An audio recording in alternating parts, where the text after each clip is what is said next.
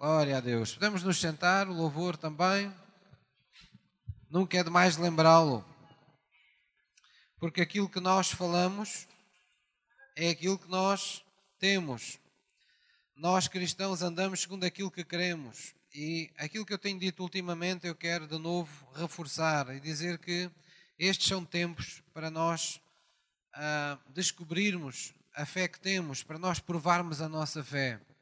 Isso não tem a ver com a, a, a, forma como somos ou não molestados, tem a ver com a forma como enfrentamos confiadamente os tempos que vivemos. Nós temos que cada vez mais pôr em prática tudo aquilo que temos aprendido, de andarmos por aquilo que queremos no coração e não por aquilo que os nossos olhos físicos têm visto. Nós somos parte de uma família ao qual Deus deu poder e deu autoridade para mudar as circunstâncias diante de nós. Amém? E nós queremos nisso e devemos cada vez mais querer nisso. Nós vamos abrir as nossas Bíblias em Efésios 6, Efésios 6, 10. No domingo passado nós recorremos a esta, esta carta do apóstolo, do apóstolo Paulo à, à igreja de Éfeso. Uh, o apóstolo Paulo fala aqui num contexto de guerra, num contexto de de luta, fala naquilo que nos fortalece, fala naquilo que nós não podemos comprometer. E estes são tempos onde nós, de facto, não podemos comprometer a nossa fé em Cristo, nem nada do que em Cristo tem sido formado no nosso coração. No domingo passado falámos de levantarmos o escudo da fé, que o apóstolo Paulo diz que com esse escudo da fé nós podemos apagar todos os dardos inflamados que sejam levantados contra a nossa vida, tudo aquilo que ameaça a nossa vida.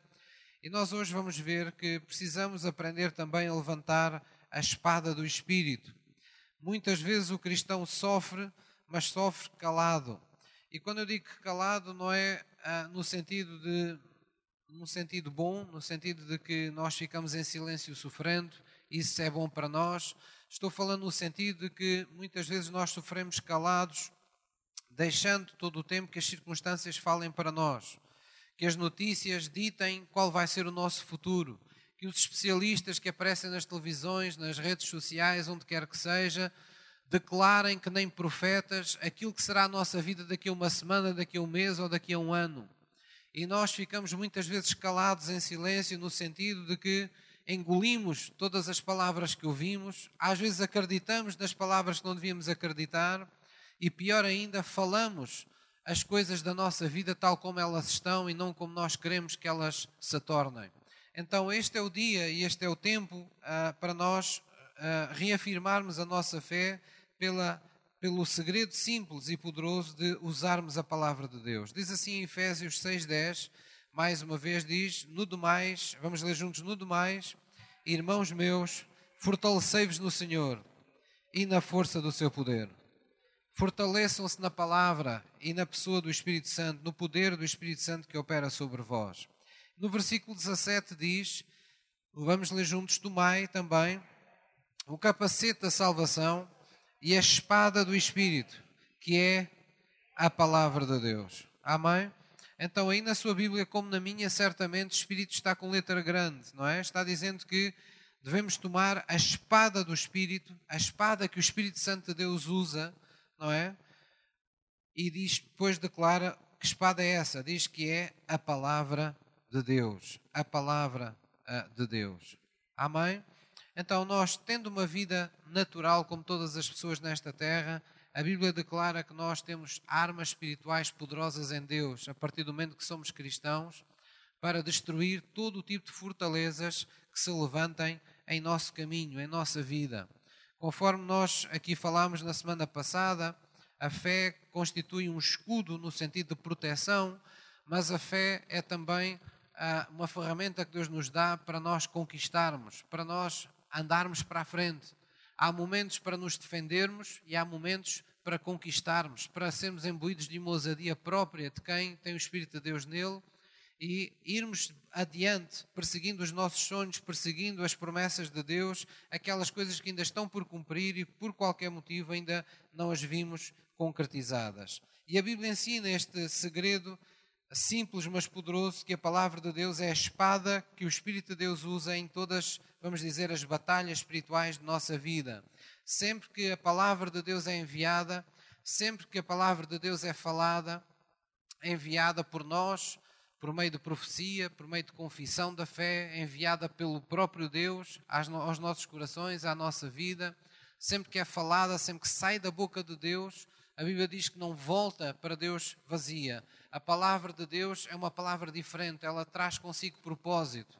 Nós às vezes falamos apenas para comunicar emoção, às vezes apenas para comunicar compreensão, às vezes para apenas nos sentirmos melhor. Mas quando Deus fala, Deus fala com propósito. A palavra que sai da boca de Deus sai para criar coisas, sai para mudar circunstâncias, sai para dirigir as nossas vidas. E é por isso que o salmista diz que a, a palavra de Deus é lâmpada para os nossos pés, é luz para o nosso caminho. Amém? Mas sempre está relacionado com isto. A palavra, a espada sozinha não faz nada. A palavra por si só mata. Uma espada por si só não ganha nada. É preciso que alguém empunhe essa espada. É preciso que alguém com mestria use essa espada. E a Bíblia diz que a palavra de Deus é a espada que o Espírito de Deus usa para as nossas conquistas espirituais. Então, de alguma forma, somos nós que temos que, de alguma forma, levantar essa espada, assim como temos que levantar o escudo da fé, mas como em todas as coisas, é Deus que opera em nós o querer e o efetuar. As obras que acontecem na nossa vida têm que continuar a ser as obras da mesma natureza que aconteciam com Jesus. Jesus dizia: as obras que vocês veem acontecer por mim, não sou eu que as faço, mas é o Pai que as faz em mim. Então nós temos que nos fortalecer nessa verdade, de que quando libertamos nossa fé, quando nós buscamos a palavra, quando nós diligentemente fazemos aquilo que sabemos de acordo com Deus, Deus vem em nosso socorro, Deus opera por meio de nós. Deus dá-nos não apenas a força, a sabedoria, mas o Espírito de Deus põe inclusivamente as palavras certas no nosso coração, as palavras certas na nossa boca, e Ele próprio está no processo de mudar uh, as coisas em nossa vida. Amém? Então precisamos hoje, uh, digamos, voltar a esta confiança de que sempre que a palavra de Deus é enviada ou falada, o Espírito de Deus se move sobre ela. Toda a Bíblia nos dá esse testemunho. Toda a Bíblia, em, muitas partes da Bíblia, seja no Velho, seja no Novo Testamento, essa mensagem é repetida. Às vezes não diretamente, mas por detrás das coisas que foram os episódios da Bíblia. Por exemplo, na criação foi assim. A Bíblia diz que o Espírito de Deus, perdão, pairava sobre uma terra disforme, uma terra sem forma e vazia. E diz que ele o que estava a fazer era aguardar as palavras de Deus Pai. E então Deus começou a dizer: haja luz, é? haja isto, haja aquilo. Começou a falar em existência as coisas que existem hoje neste mundo criadas. E diz que o Espírito de Deus, que pairava sobre esta, esta terra sem forma e vazia, que era um caos, Deus diz que o Espírito de Deus pegava nessas palavras e as materializava. Portanto, foi assim na criação. Foi assim na criação de todas as coisas. Foi assim, por exemplo, ah, quando nós olhamos para Hebreus, não é? E Hebreus 11, 3, é uma, uma passagem bíblica que nós lemos muitas vezes e que diz: Pela fé entendemos que os mundos, pela palavra de Deus, foram criados. Os mundos, pela palavra de Deus, foram criados. Deus proferiu palavras e lá estava a pessoa do Espírito Santo pegando nas palavras e materializando. Mas, pastor, aqui houve alguma espada, houve alguma guerra, houve uma luta contra o caos também. Havia caos na terra e Deus trouxe uma ordem à terra. Deus trouxe uma harmonia inicial a esta terra. Deus pôs-nos nesta terra para com um propósito quando pôs o primeiro homem e a primeira mulher nesta terra, a Bíblia diz que Deus lhes deu um jardim modelo, um Éden, e deu ao ser humano a comissão de pegar naquilo que estava naquele jardim e reproduzir em toda a terra. Então nós fomos dotados de autoridade, nós fomos dotados de poder. E nós precisamos entender que esta verdade está desde a criação presente na terra. De que quando a palavra de Deus é falada, quando ela é enviada, o Espírito de Deus sempre se move sobre essa palavra. Vamos abrir em Salmos, Salmos 127, versículo 20, e vamos recordar um episódio também ele no Velho Testamento que poderia ser a imagem de tantos e tantos episódios uh, de conflitos, de respostas a clamores de Deus, a clamores do povo de Deus, onde Deus ele mesmo decidiu enviar a sua palavra e, conforme diz a Bíblia, sarar o seu povo e livrá-lo de toda a destruição. Salmo 127, versículo 20. Por vezes nós lemos estas passagens e até já as conhecemos e dizemos: Ah, mas eu, eu já conheço, já conheço esse versículo. Salmos 107, desculpem, versículo 20. 107, versículo 20. 107, 107. O indicativo é o 21 de Lisboa. versículo 20 diz: No versículo 19 fala do clamor do povo, diz então clamaram ao Senhor na sua angústia e ele os livrou das suas dificuldades. E vejam como Deus fez: enviou a sua palavra e os sarou e os livrou da sua destruição. A palavra de Deus é veículo do seu poder. Quando Deus envia a sua palavra, ele envia todo o potencial para que aquele que recebe a palavra tenha livramento, tenha cura, tenha provisão, tenha paz, tenha sabedoria, tenha tudo aquilo que nós podemos considerar como algo do bom e que podemos atribuir ao Pai das luzes. Posso ouvir um amém? Então foi assim em, em todo o Velho Testamento. Este poderia ser um resumo daquilo que Deus fez pelo seu povo no Velho Testamento. Mas foi assim noutros acontecimentos. Foi assim no nascimento de Jesus. No livro de João diz, logo a começar, que no princípio Jesus era a palavra do Pai. Era o Verbo. O Verbo que se fez carne. O Verbo que se tornou matéria. E quem é que fez esse, quem é que operou esse, esse nascimento miraculoso? Quem é que operou essa gravidez miraculosa? Lá em Mateus 1 explica um anjo apareceu a José e disse-lhe: José, não temas o que se está a passar contigo e com Maria, porque aquele que foi gerado, aquele que está gerado no ventre de Maria, é do Espírito Santo. Então, o Espírito Santo foi responsável por, pelo nascimento de Jesus. Jesus, podemos dizer que nasceu do Espírito Santo. Foi o Espírito que concebeu Jesus. Foi uma palavra que veio e o Espírito de Deus materializou numa pessoa de carne e osso, Jesus. E com que propósito? Que todos vissem a glória de Deus na terra. Jesus é declarado como as nossas primícias. Jesus é como que o modelo daquilo que Deus quer fazer com todos nós. Deus quer que você não seja mais apenas alguém que foi nascido da carne e tem uns pais na terra, mas que você, a seguir a isso, seja capaz de nascer do Espírito e ocupe o seu lugar de filho de Deus. Porquê? Porque Deus quer mostrar através da sua vida a glória de Deus aqui nesta terra. Quando a palavra de Deus foi enviada, deu origem a Jesus. O Espírito de Deus concebeu Jesus. Será que podemos continuar a ver essa mensagem depois de Jesus ter nascido? Claro que sim. Quando olhamos para o ministério de Jesus, o que é que nós vemos? Vemos um homem que a primeira coisa que foi fazer foi ser cheio do Espírito Santo. Foi ser batizado no Espírito Santo. E quando ele é cheio do Espírito Santo e inicia o seu ministério de milagres, nós vemos mais uma vez acontecer o mesmo. Jesus falando palavras, Jesus falando às circunstâncias, falando a realidades naturais.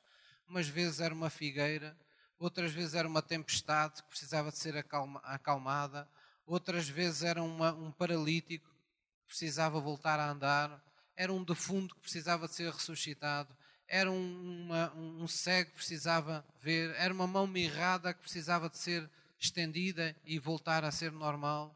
Não importava que realidade natural fosse, Jesus falava. Jesus enviava a palavra às circunstâncias naturais desta vida e um milagre acontecia. O céu se apossava das realidades naturais para as transformar de acordo com a palavra que saía da boca de Jesus. Os primeiros discípulos começaram assim também. Começaram a operar nos milagres e maravilhas de Jesus, porque Jesus lhes havia prometido que eles fariam as mesmas obras que ele havia feito.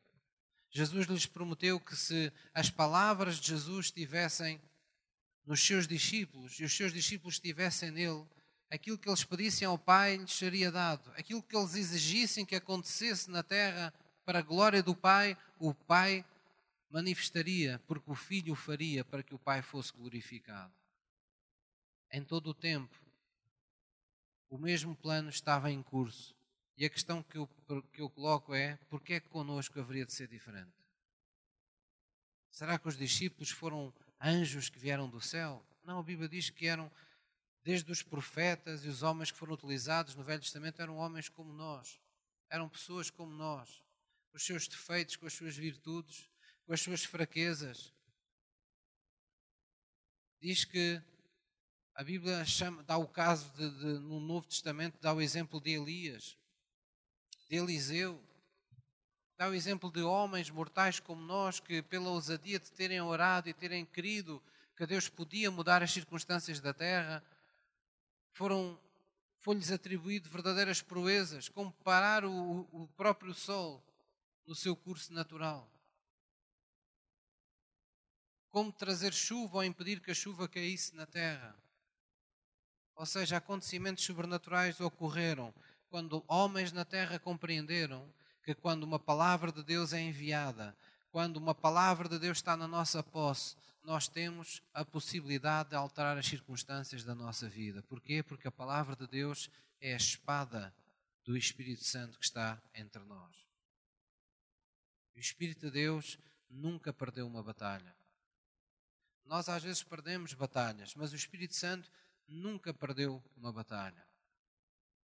Então o segredo é nós usarmos essa palavra que Deus nos confiou e começarmos a crer que ela tem mesmo o poder que a Bíblia proclama ter.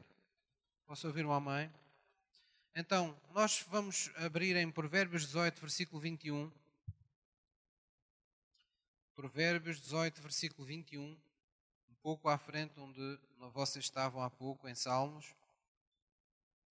Toda a Bíblia anda em torno deste poder que acompanha o cristão.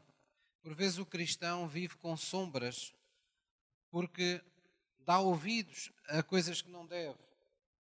E há crentes que mais facilmente acreditam que um qualquer mal está com eles, que uma qualquer incapacidade, que uma qualquer limitação tem domínio sobre a sua vida, do que creem que Jesus é capaz de mudar as circunstâncias da sua vida. Como é que o pastor pode ver isso?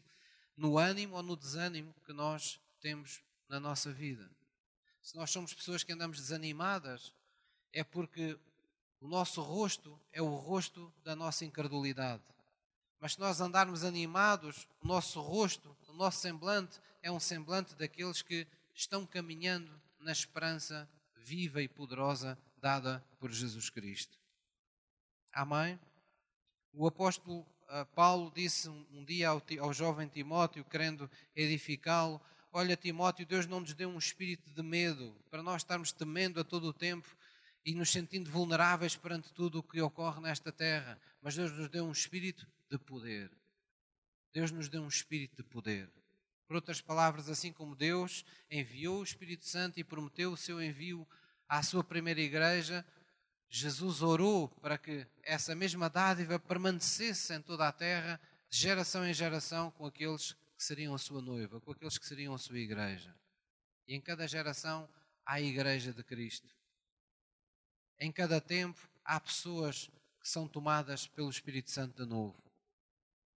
Então, nós não recebemos um espírito de medo. Nós não recebemos um espírito de impossibilidade. Nós recebemos um espírito de poder. Amém?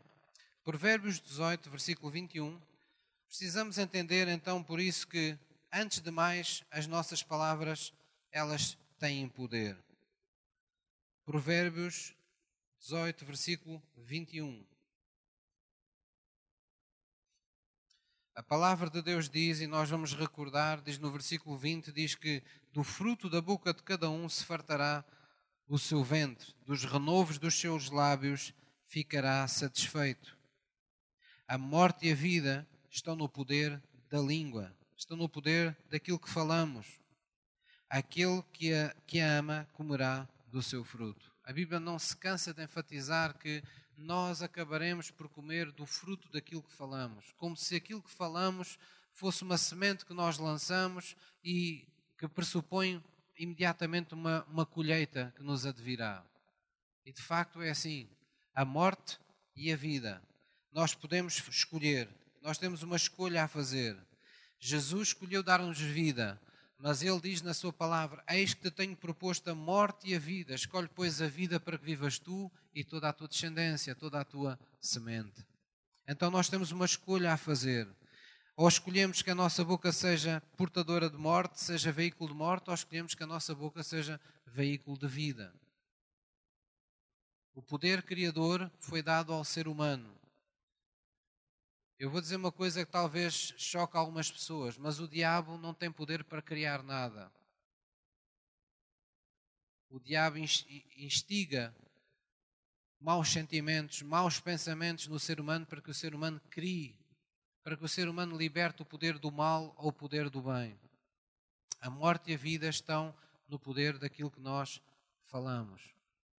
Nações estão em aliança nações ficam em guerra por causa daquilo que os homens falam. Por aquilo que nós próprios falamos, nós podemos uh, uh, uh, castigar ou nós podemos perdoar. Nós podemos edificar ou nós podemos destruir. Nós podemos ferir pessoas ou nós podemos curar pessoas. Podemos amarrar pessoas com aquilo que falamos ou podemos libertar as pessoas com aquilo que falamos. As nossas palavras têm esse poder. A vida que muitos de nós hoje estamos vivendo está profundamente condicionada pelas palavras a que demos ouvidos, pelas palavras em que acreditamos e pelas palavras que nós falamos. Então nós temos de ter cuidado com estas três realidades. O que é que nós andamos a ouvir? O que é que nós estamos deixando entrar no nosso coração? Que palavras é que nós estamos acreditando? Quem é que fala mais verdade para si? Os especialistas ou a palavra de Deus? Quem tem a palavra final na sua vida? Com todo o devido respeito, é um relatório médico ou é a palavra de Deus na sua vida? Não é negar uma realidade natural que nos surja, um exame clínico que nos é desfavorável, uma, ah, uma situação que, que é factual. Não é negar a existência das coisas, é assumir que nós temos acesso a um mundo espiritual que pode mudar as coisas neste mundo natural onde nós vivemos.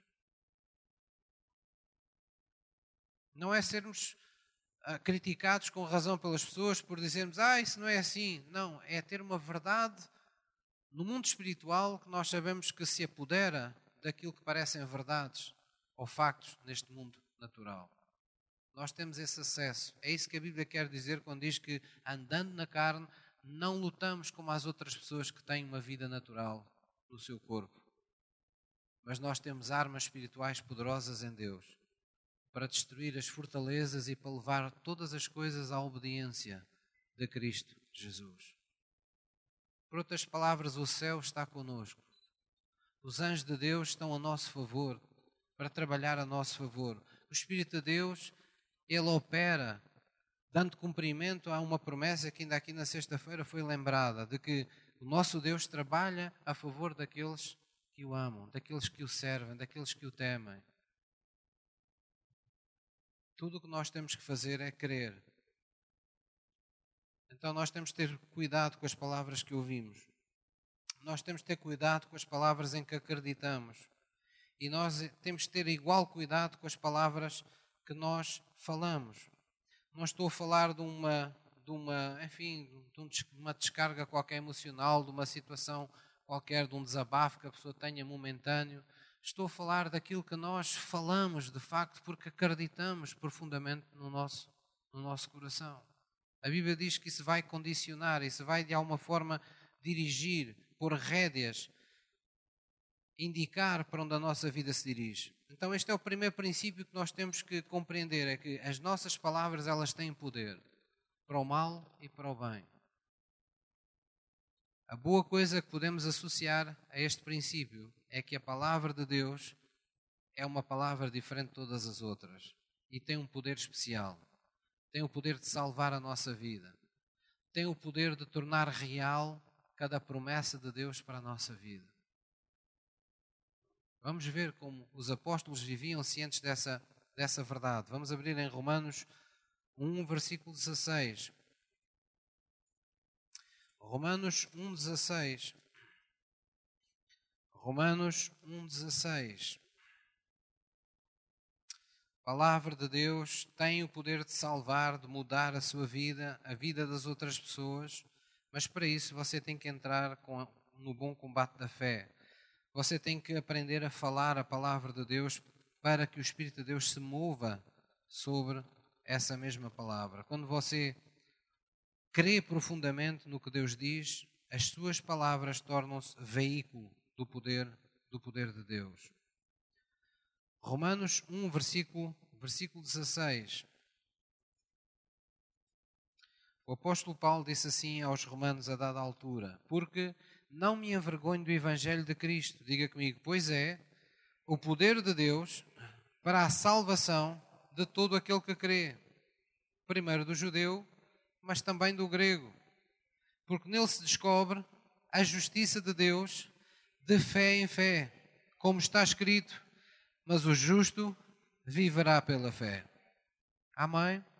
Então, para o apóstolo Paulo não havia dúvidas, o Evangelho de Jesus Cristo é o poder de Deus para a salvação de todo aquele que crê.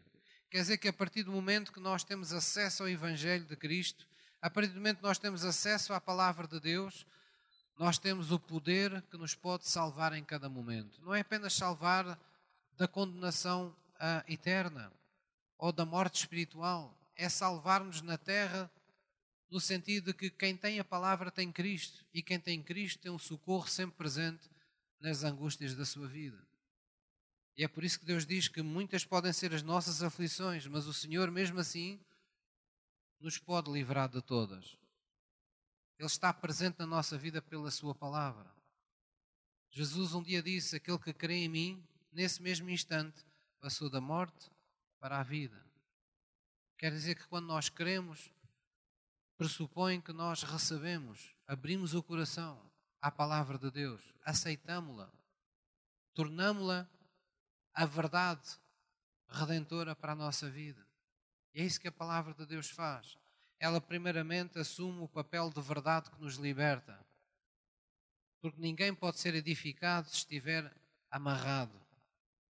Nós temos que primeiro ser libertos libertos das mentiras, dos enganos, libertos da nossa velha natureza, libertos dos velhos hábitos, libertos de tudo aquilo que nos tem prendido durante uma vida, das escolhas erradas que fizemos, das decisões erradas que nós tomamos.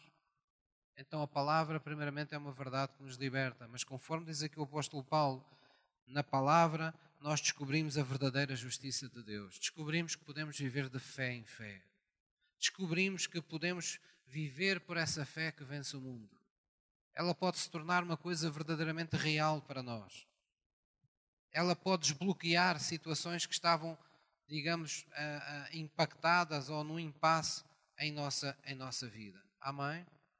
Então, tudo em nossa vida, antes de conhecermos Cristo, estava por conquistar.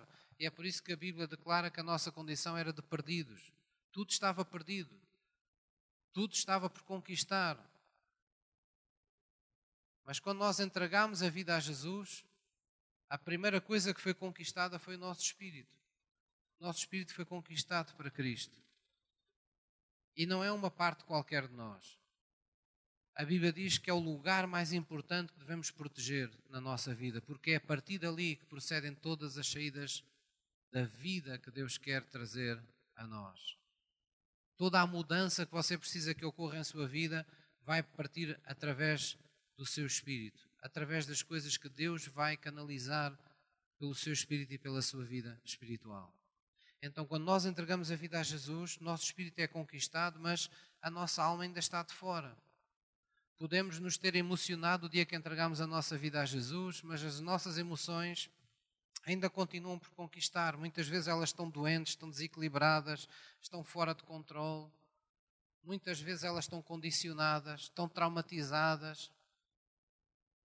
Elas nos traem porque estão, de certa maneira, muitas vezes doentes pela excessiva exposição à maldição e ao sofrimento que nós tivemos, sem, sem termos quem nos amparasse os golpes. Então nossas emoções precisam ser conquistadas. A nossa mente precisa ser conquistada. Apesar da palavra momentaneamente da salvação se ter feito luz em nós e nós termos recebido Jesus como Senhor e Salvador, a nossa maneira de pensar ainda está muito centrada e construída numa, num entendimento natural. Nós precisamos descobrir o que é o entendimento pela fé. Nós precisamos entender o entendimento da nossa vida por meio das Escrituras reveladas ao nosso coração. A Bíblia diz que sem isso nós não podemos experimentar qual é a boa, perfeita e agradável vontade de Deus. Então temos que conquistar, com a ajuda de Cristo, a nossa mente. Temos que conquistar a nossa vontade. Porquê, pastor? Mas eu já não entreguei a minha vida a Jesus, não foi a minha vontade que já decidiu. Foi. Mas por ter tomado uma decisão correta, não quer dizer que a sua vontade esteja forte e livre e, e saudável. Porque muitas vezes nós que nem o Paulo, antes, o apóstolo Paulo, antes da sua, da sua rendição completa a Cristo, nós fazemos, acabamos fazendo o que não queremos e aquilo que muitas vezes queremos fazer, acabamos não conseguindo fazer. Porquê? Porque a nossa vontade muitas vezes ou está passiva, ou nós estamos dominados por outras pessoas na nossa vontade, estamos subjugados a outras forças, estamos subjugados a outros, à, à, à vontade de outras pessoas, e a nossa vontade precisa ser restaurada, precisa ser conquistada para Cristo. Não porque Deus queira nos tirar a vontade e fazer de nós robôs, mas porque a nossa vontade precisa ser forte nas coisas que são boas, nas coisas em que há virtude, nas coisas em que verdadeiramente nos levarão a entrar na, na plena vontade de Deus. Mais coisas precisam de ser conquistadas. Áreas da nossa vida inteira precisam de ser conquistadas. Então faz sentido o que o apóstolo Paulo disse aos Efésios: Tomai a espada do Espírito, que é a palavra de Deus. Vocês precisam da palavra de Deus para todas essas conquistas ela é necessária. Ela vai-vos trazer as verdades que vocês precisam para vos libertar das mentiras que vos têm amarrado. Ela vai vos ajudar a ter a fé necessária para fazer as escolhas que se impõem na vossa vida, para tomar as decisões que se impõem na vossa vida, para de alguma maneira vos ajudar a mudar os hábitos errados da vossa vida. A Bíblia diz mais, ela própria diz Amados, se vocês permitirem que a palavra seja enxertada na vossa alma, ela pode mesmo salvar a vossa alma. Porque ela é apta para discernir os pensamentos, ela é apta para vos admoestar, para vos tornar varões perfeitos, pessoas amadurecidas naquilo que devem ser amadurecidos aos olhos de Deus. Amém? Vamos lá abrir em Hebreus 4, 12 Vamos ver uma dessas passagens bíblicas que nos atestam desta realidade. Hebreus 4, versículo 12. Hebreus 4, versículo 12. Diz assim a palavra de Deus: Porque a palavra de Deus é viva e eficaz é viva e eficaz. Hebreus 4:12, porque a palavra de Deus é viva. Ela tem a vida de Deus nela. Ela é veículo da vida abundante de Deus. Ela é eficaz. Ela vem para produzir transformação. Ela vem para mudar o estado de coisas na tua vida. Ela é mais penetrante do que uma espada alguma de dois gumes. Ela é capaz de penetrar até à divisão da alma e do espírito e das juntas e medulas, e é apta para discernir os pensamentos e intenções do coração. Então, o que aqui está a ser dito é que a palavra de Deus é remédio para a sua alma, para o seu espírito, mas também para as juntas e medulas, para o seu corpo. Não há nada que a palavra de Deus não, não, não possa fazer em seu espírito, em sua alma em seu corpo. Ela é o remédio de Deus para nós. E diz que ela é apta para discernir os pensamentos e intenções do coração. Quer dizer que em muitas situações da vida nós vamos precisar da palavra de Deus para descobrirmos a, a verdade acerca de nós. Quantas vezes nós achamos que sabemos tudo acerca de nós e estamos enganados? Quantas vezes estamos iludidos e fazemos de uma ilusão a nossa realidade? E a palavra de Deus é aquela palavra que o Espírito de Deus usa para nos abrir os olhos do nosso entendimento espiritual, para nos mostrar como estávamos enganados, como estávamos iludidos. É por isso que quando nós somos confrontados com a palavra de Deus, mesmo num culto como este, há situações que nós achávamos legítimas, como sentimentos de medo, sentimentos de dúvida, uh, sei lá, sentimentos de uh, ressentimentos, não é? Nós achávamos que tínhamos legitimidade para ter todas essas formas de sentir, mas quando ouvimos a palavra de Deus, sentimos totalmente desarmados no nosso coração. É ou não é verdade? E nós até sentimos vergonha. Ah, puxa, como é que eu tive este medo? Como é que eu fui tão incrédulo? Como é que eu pequei desta maneira? Como é que eu não fui capaz de ver isto mais cedo? Porquê? Porque a palavra ela é apta. Quando o Espírito de Deus a usa como uma espada, essa espada corta as amarras espirituais que estão prendendo o nosso entendimento espiritual. A Bíblia diz que o, o Deus deste século, com letra pequena, o D de Deus, com letra pequena, referindo-se a Satanás, diz que tem amarrado o entendimento das pessoas para que não vejam as coisas segundo o entendimento da fé, para que não vejam pela palavra de Deus a face de Jesus Cristo, não tenham um encontro real com Jesus. Então é preciso que escamas espirituais caem dos olhos das pessoas. É preciso que o entendimento das pessoas seja confrontado com a palavra de Deus. Há muita gente unida de boas intenções que tudo o que conhecem é razão, é a ciência. A ciência é tudo para eles e tem as suas virtudes. Foi Deus que a criou, tem as suas virtudes. Mas a ciência não pode substituir um relacionamento de fé com Deus, nem o um entendimento da fé. E se nós só temos ciência, mas não temos fé em Deus, ainda estamos coxos. Há grandes cientistas no mundo que continuam a morrer tristes, amargurados, sem esperança, doentes, em aflição, porque a ciência não pode substituir as coisas que só Deus pode dar. Então, nós temos uma mente para pensar, mas temos um coração nascido de novo para impulsionar na nossa mente pensamentos dirigidos por Deus. Posso ouvir uma mãe? Então vamos abrir em João 1, versículo 12. João capítulo 1, versículo 12.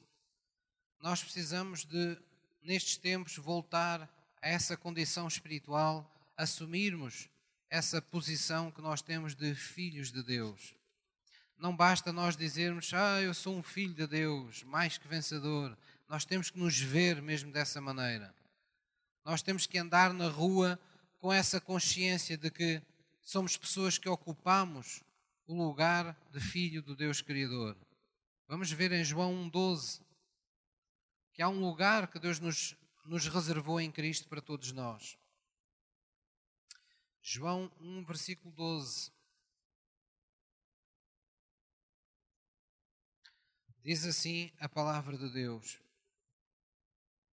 falando de Jesus, diz: Mas a todos quantos o receberam, a todos quantos receberam a Jesus em seu coração, diga comigo, deu-lhes o poder de serem feitos filhos de Deus, aos que creem no seu nome. Amém? Deu-lhes o poder de serem feitos filhos de Deus.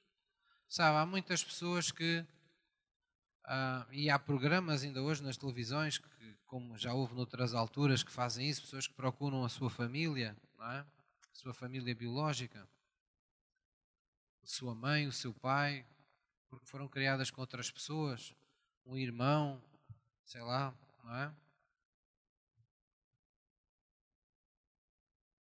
E todos nós neste, neste mundo andamos que nem essas pessoas. Andamos meio o sentimento que nos falta alguma coisa até conhecermos qual é o nosso sangue, até conhecermos quem são os nossos verdadeiros pais. Quando nós entregamos a vida a Jesus, nós podemos ter sido filhos de Deus, vou dizer assim, para entendermos melhor, durante uma vida, mas nós nunca soubemos o que isso era.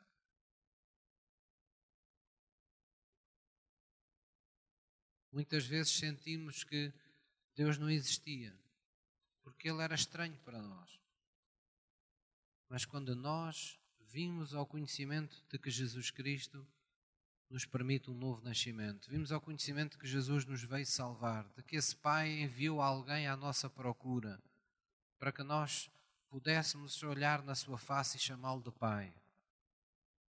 A Bíblia diz que nós temos a oportunidade de assumir o nosso lugar. Nós fomos, somos feitos nesse momento filhos de Deus. Nós assumimos o nosso papel. Nós assumimos com total capacidade o papel de um filho de Deus. O que é que isto significa, pastor? Nisto que estamos a falar, do poder das palavras, de usarmos a palavra de Deus, significa que, à semelhança de Deus, conforme Deus deu forma a esta terra que era um caos, estava vazia, você também, como filho deste Deus Criador, tem dentro de si o poder para transformar todo o caos que possa existir na sua vida. Tem dentro de si o poder para trazer à, à evidência na sua vida as coisas que Deus há muito tempo preparou para si, mas que você desconhecia e não sabia como as adquirir. Mas o entendimento da fé já lhe revelou: eu já fui abençoado com todas as bênçãos nos lugares celestiais em Cristo. Agora eu tenho a natureza de Deus. O mesmo Espírito que ressuscitou Cristo dos mortos é Ele que está vivificando o meu corpo mortal. Então, se Ele está sustentando a vida que há no meu corpo, como poderei eu enfermar ou ficar dominado por qualquer enfermidade? Ainda que eu sinta a minha fraqueza, eu vou dizer que sou forte. Ainda que eu pareça estar doente, eu vou proclamar que estou curado. Ainda que pareça que tudo o que eu tenho é insuficiente, eu vou declarar que posso todas as coisas naquele que me fortalece porque eu agora sei que sou filho deste Deus Criador. O meu pai é alguém que é conhecido por chamar as coisas que ainda não são como se já fossem. Então eu vou ter a ousadia de chamar na minha vida as coisas que ainda não são como se já fossem. Eu vou parar de falar das coisas como elas estão na minha vida a todo mundo e vou começar a falar às pessoas de como as coisas irão se tornar na minha vida por causa do Deus grande que eu tenho no meu coração. Eu vou deixar de falar naquilo que os meus olhos físicos veem eu vou começar a falar naquilo que o meu coração crê há muito. Porque eu agora já não atento nas coisas que se veem, porque sei que estão sujeitas a mudar. Eu agora creio naquelas coisas que nunca mudam. O meu Deus não muda para comigo. Eu posso sempre contar com a sua misericórdia. Eu posso sempre contar com o seu perdão. Eu posso sempre contar com a sua fidelidade. Eu posso sempre contar com o seu poder. Eu posso sempre contar com o seu poder sarador. Eu posso sempre contar que em todas as batalhas Ele será o Senhor dos exércitos. Então Ele não vai mudar para comigo. E as coisas que Ele me prometeu, as coisas que Ele me preparou, Deus não vai dar a outras pessoas. Deus tem reservada para o momento em que eu vou possuí-las, em que eu vou fruí-las na Sua presença. Posso ouvir uma mãe? Então, quando nós ocupamos este lugar de filhos de Deus, nós podemos chamar as coisas que não são como se já fossem. E o que é que acontece quando nós temos essa ousadia de fazer uma coisa que parece louca? Oh, pastor, então agora estou com dificuldades financeiras e vou-me pôr a dizer que já tenho as minhas necessidades supridas diante de Deus, vou dizer que, que Ele é poderoso para me prosperar a cada dia, quando eu não vejo ainda essa prosperidade, é isso mesmo. Pastor, eu estou aqui aflito, ainda com dores, ainda meio vulnerável, e vou já começar a dizer que tenho a vida e a ressurreição dentro de mim, que pelas pisaduras de Jesus eu estou curado, pastor. Então, mas isso faz algum sentido? Para a sua mente não faz. Mas se você estivesse na escola onde o Espírito Santo é o professor, era isso que ele esperaria que você fizesse. Porque ele não nos veio falar das coisas que estão na terra. Ele veio nos falar das coisas que são de cima. De como as coisas são feitas quando Deus está no controle das situações. Então, se há trevas na sua vida, é hora de falarmos luz para a nossa vida. Se há coisas que estão mortas em nossa vida, é hora de nós as ressuscitarmos por meio da palavra falada, por meio de palavra libertada sobre a nossa vida. Temos a ousadia de falar isso. Não temos a obrigação de andar a dizer ao mundo inteiro isso. Só temos a obrigação de não dizer aos outros o contrário daquilo que nós acreditamos. E há formas sábias de o fazer. Podemos sempre dizer: graças a Deus, tudo está melhorando em minha vida nessa área graças a Deus, eu sinto que Deus está tomando cada vez mais o controle da minha vida e eu sei que nem tudo tem corrido bem nesta área ou naquela, mas Deus está-me dando a força, Deus está-me dando a sabedoria, Deus está abrindo o caminho. Não temos que explicar tudo o que se passa na nossa vida a estranhos, nem a transeuntes que passem por nós. Agora, não podemos é dizer aos outros, nos queixarmos de que não temos, de que não somos, de que não possuímos, de que estamos fracos, de que não prestamos. Isso é que a gente não pode dizer. Porque isso é negar a nossa existência em Cristo. Isso é negar a essência e o lugar que nós adquirimos ao termos sido feitos filhos de Deus. Se eu sou um filho de Deus, não vou dizer aos outros que o meu pai é outro. Nós temos que assumir essa responsabilidade. Amém? Para terminar, eu queria vos dizer o seguinte: que há uma revelação tremendamente bonita que nos pode abençoar muito neste, neste, neste recado de Deus para o nosso coração. O Espírito de Deus é chamado na Bíblia de Espírito da Profecia. Toda a Bíblia pode ser chamado e é chamado como o livro da profecia.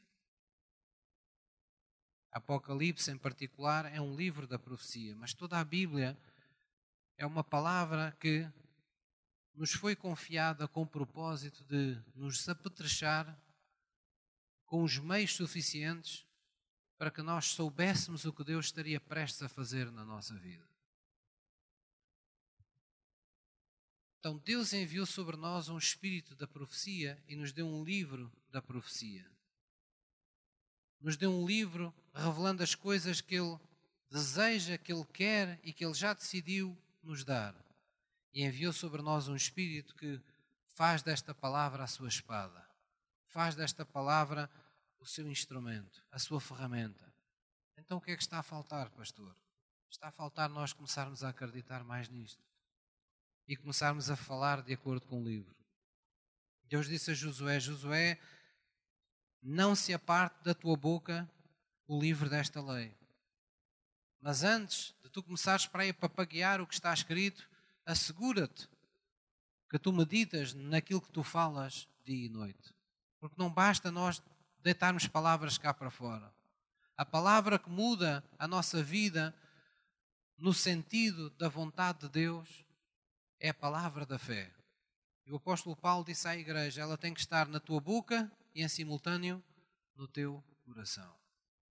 Com a tua boca estás cantando e dizendo que Deus é o teu Salvador, que Ele é a tua força, mas no teu coração, no teu dia a dia, por aquilo que tu fazes, pelas atitudes que tu tens, pelas coisas que tu dizes, mostras que não acreditas em nada disso, não vai funcionar. Tu tens que meditar, tu tens que te deter naquilo que está escrito até isso ser uma realidade para ti no teu coração. Quando tu falares aquilo que tu verdadeiramente acreditas, quando tu creres profundamente no que as Escrituras dizem da tua vida e tu falares naturalmente o que tu creres no teu coração, tudo quando falares com a tua boca, crendo no teu coração, será conforme tu dizes. É um princípio espiritual de Deus. Ele disse a Josué: Josué, se tu fizeres isso, então tu irás prosperar o teu caminho. Tu é que vais decidir como vai ser o teu caminho, porque ele já está preparado, ele já está traçado. Não precisas de mais ninguém, nem da ajuda de mais ninguém. Tu só precisas de começar a fazer as coisas do jeito que Deus te tem ensinado. Posso ouvir uma mãe? Então vamos fazer isso. Vamos ficar de pé. O louvor pode subir também. Vamos fazer algumas declarações da palavra de Deus.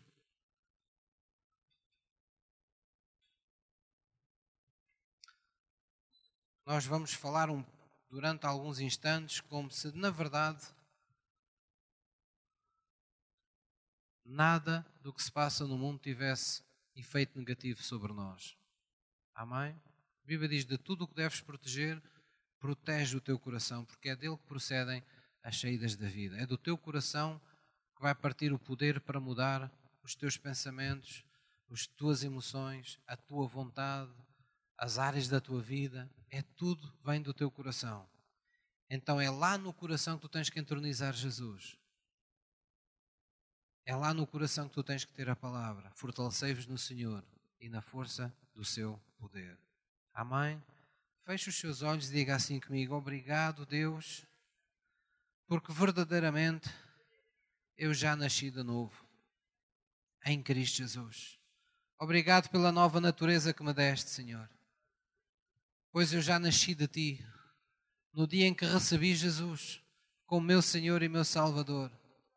E eu nasci de ti para vencer este mundo no poder da minha fé. Obrigado, Senhor, porque o mesmo poder que usaste para ressuscitar a Cristo dos mortos, Ele habita dentro de mim. Ele tem poder sobre o meu corpo mortal para o regenerar, para o vivificar, para lhe dar saúde a cada dia. E por isso eu ouso confessar que tu és o Deus que perdoas todas as minhas iniquidades e saras todas as minhas enfermidades.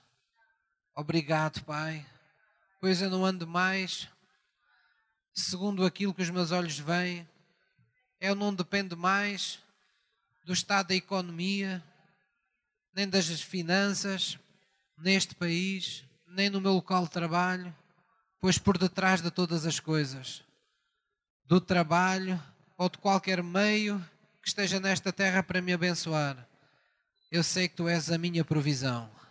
És o Deus que estás dando provisão ao suprimento de todas as minhas necessidades. És tu que abres os caminhos todos os dias. És tu que preparas cada dia quando eu saio de casa. Em ti eu estou abençoado ao entrar e ao sair da minha casa. Em ti eu posso todas as coisas. Ainda que eu enfrente desafios, ainda que eu enfrente coisas inesperadas em minha vida, ainda que eu seja confrontado com adversidades tão grandes que façam tremer as minhas pernas. Porém, eu não temerei mal algum, nem à minha frente, nem que me venha através de pessoas, pois tu és o meu ajudador. Tu és aquele que destróis à minha frente todos os ferrolhos de ferro, todas as portas de bronze. És tu quem direitas as minhas veredas, que aplanas o meu caminho e que fazes com que eu ande nas veredas da tua justiça e me fazes conhecer as bênçãos que há no teu nome. Obrigado, Jesus, porque eu sei que tu és o meu bom pastor, porque tu estás comigo todos os dias, nada me faltará. Tu és a fonte da alegria que me dá força, tu és a fonte da sabedoria que desbloqueia todos os problemas, todos os impasses da minha vida. Tu és a força em tempos de fraqueza, na qual eu permaneço, esperando que os temporais da vida se acalmem, sabendo que tu és Deus e que nunca deixarás nada como dantes em minha vida, mas me ajudas a caminhar de graça em graça, de glória em glória. És tu que fazes o meu caminho, um caminho luminoso. Da tua palavra, lâmpada para os meus pés, luz para esse meu caminho. Obrigado, Pai, pela tua vida que prevalece. Obrigado pela tua presença, pois todos os dias, onde quer que eu esteja, onde quer que eu ande, esteja com quem tiver,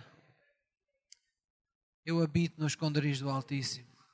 À tua sombra, o meu coração e a minha alma descansam, na certeza de que a tua misericórdia e a tua graça sempre me seguirão todos os dias da minha vida. Obrigado, Pai, por esse perdão que permanece pelo sangue de Jesus em minha vida, em o nome de Jesus. Em o nome de Jesus. Amém.